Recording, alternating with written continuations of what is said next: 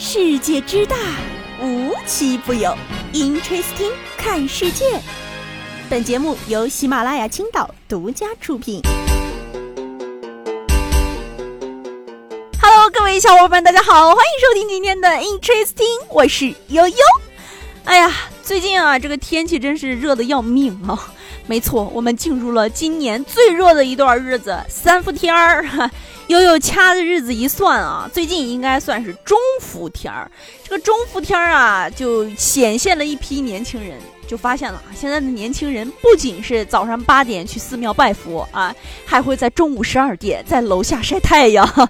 为啥呢？我就说嘛，现在这个时代，你想要融入时代潮流，最大的障碍就是你对自己不够狠。你说现在这伏天儿啊，外面大太阳的这阳光躲都躲不及。哎，人家时尚的青年已经把蹲马路牙子上升成 city work 了。明明啊，大家从小都被教育说三伏天要注意防暑，结果人家这狠人呢，就直接把 T 恤一扯，露出后背晒在日头底下。这几天啊，这个晒背就非常火，尤其是今年，我感觉这股风吹得特别大。你在这个小母书上一搜啊，就是几万条的分享帖。这个字面意思呢，就是你要露出后背，接受红外线、紫外线、可见光的综合直射。哎，然后说你晒的就非常的，就是你身体会非常健康。我看到这个帖子的时候，我就非常犹豫啊！我说，今年大家没有发现满大街都是搞防晒的女生、男生的吗？就是真的从头到尾把自己包成粽子一样，亲妈都认不出来。但是为什么到了这个时候就变了呢？把自己的衣服扯了，在太阳底下晒，这往往夫妇的，你说为啥要这样折磨自己呢？哎，人家说了，你不懂了吧？我们这叫天灸，向天借阳气。如果你趴在暖烘烘的地面上呢，那叫地灸，向地借阳气。哎呀，阳光的那点好处真是被充分利用了啊！你就能看到楼顶天台、广场草坪、私家小院里长满了蹲着、趴着晒后背的养生族。要我说啊，人家真正的勇士就无惧紫外线，晒出一身酱油色，才能让自己安心。其实啊，人家有条件的能享受私家阳光，没条件的呢就讲究平等养生。不仅是自己晒啊，还有一些好事儿必须得全家上阵。前些年啊，就是有这个公园里的大爷大妈、阿姨叔叔们抱着公园的那个热石头吸收天地精华，然后我们嘲笑他们。哎，这些年不一样了，嘲笑他们的那批孩子长大了，跟大爷大妈、叔叔阿姨们一起拥抱起了神秘的自然力量。虽然说在这个小母书上啊，晒背已经成为了玄学，而且综合了这个身材秀晒炫、养生护肤穿搭装备，哎，基本上每个博主呢都能说两句。但是啊，其实人家官方的中医认为，三伏天是自然界阳气最盛的时候，确实是养阳的最好时节。但是呢，哎，要注意的是，晒背并不适合所有人，要根据自己的体质去选择。所以说啊，不是所有人都适合，更不是所有时间段都适合晒背啊。你得听医生的，不能瞎整啊。要我说啊，你必须在一个温度合适的天气下去晒太阳。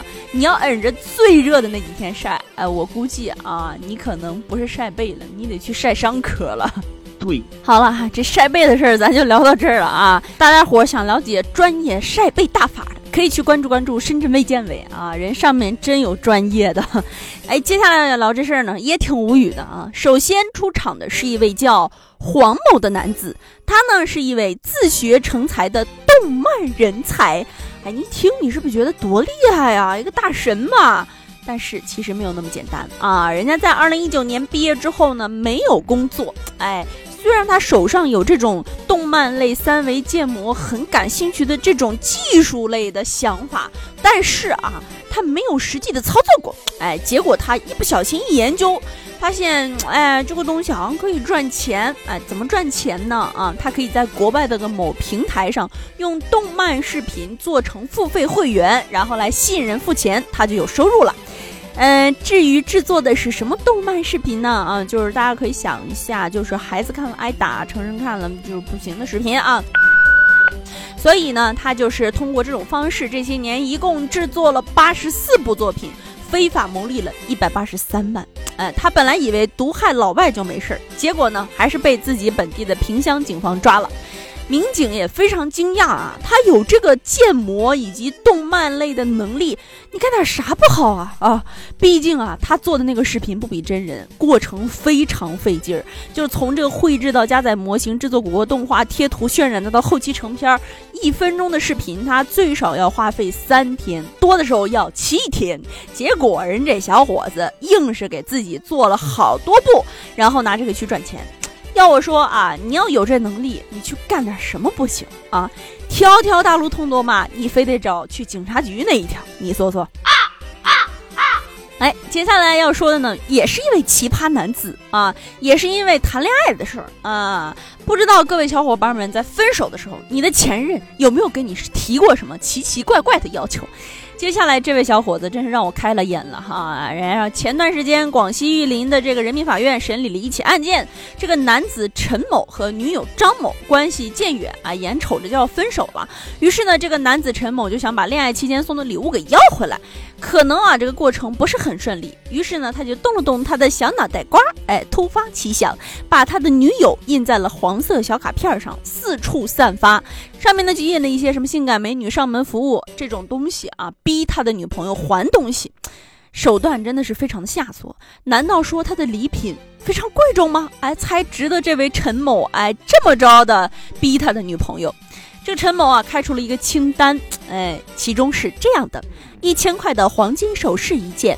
五百块的银饰一件，八呢啊，一千的金子，五百的银子，为什么一千八呢？啊，因为人家还索要了他印卡片花的三百块钱，真无语。他前女友经不起他这种骚扰啊，支付了一千八破财免灾。没想到哎，人剩下那点小卡片是一点没浪费，这种人就是得了便宜还卖乖啊，人家还接着发。最终啊，法院判定陈某要立即停止侵害行为，赔偿精神损失费一万块。他不服啊，被上诉驳回了。哎，要我说，这还上啥诉啊？你心里没点数吗？啊！哎，今天要跟大家伙聊的最后一件事儿呢，哎，是关于最近新兴起的一个行业，也非常有意思啊。这个行业是干什么的呢？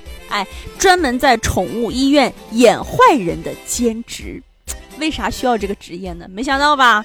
哎，就有小动物们，比如说小猫、小狗们，他们需要做绝育手术的时候，这个坏人就出现了啊，抱着猫往手术室跑。哎，这个时候一定要让小猫看到主人挣扎救它的样子。这个大概的场景呢，就是许仙、白素贞断桥离别的场景，就是让它小猫看到你主人非常不舍啊，是别人一定要逼我的。等这个手术做完啊，然后这个猫主人再出现，然后就出现了一种英雄救猫，然后立马给小猫送上一种安慰，这样的效果呢，就是会达到让小猫不记恨你，是因为你它才被绝育的啊，就是有一个完全不存在的坏人存在。